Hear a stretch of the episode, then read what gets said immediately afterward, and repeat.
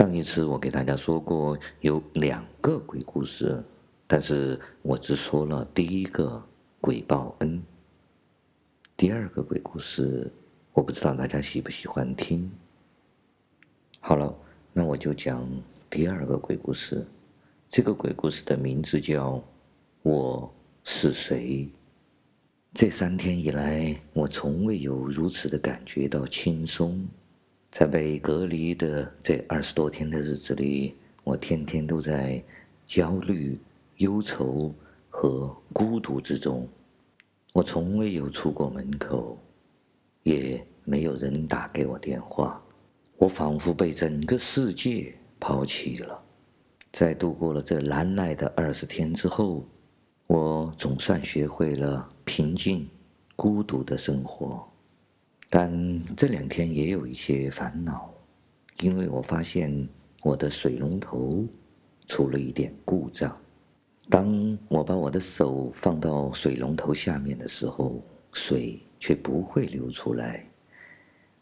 平时非常灵敏的感应开关突然失了灵，因为很久已经没有跟外界交流，我已经没有勇气拿起电话。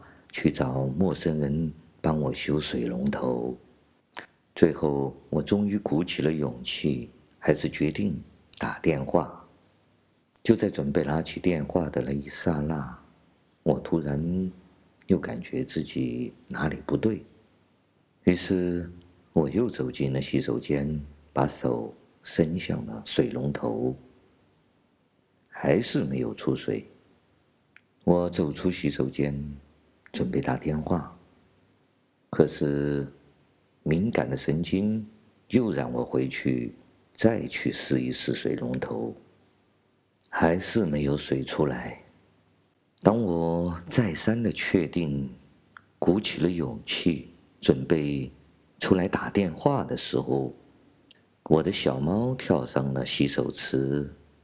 这个调皮的小猫陪伴我了很久，它看见。我这三天以来，不停的伸手在这个水龙头下试来试去，我的猫儿也伸出了它的爪子，而水流了出来，就像往常一样。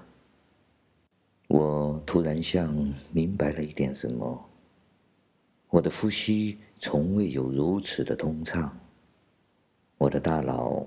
从未有如此的清澈，我的眼睛也从未有如此的明亮。我看到我可爱的猫，我的书桌，我的电脑，我的相片，我的小屋，还有小区外面那所吵吵嚷嚷的小学。但一转眼，我又糊涂了。我。是谁呢？我的小屋，我的书桌，我的猫，他们都很好。但我是谁？我去到哪里了？感谢大家收听今天的自由发声，我们下次再见。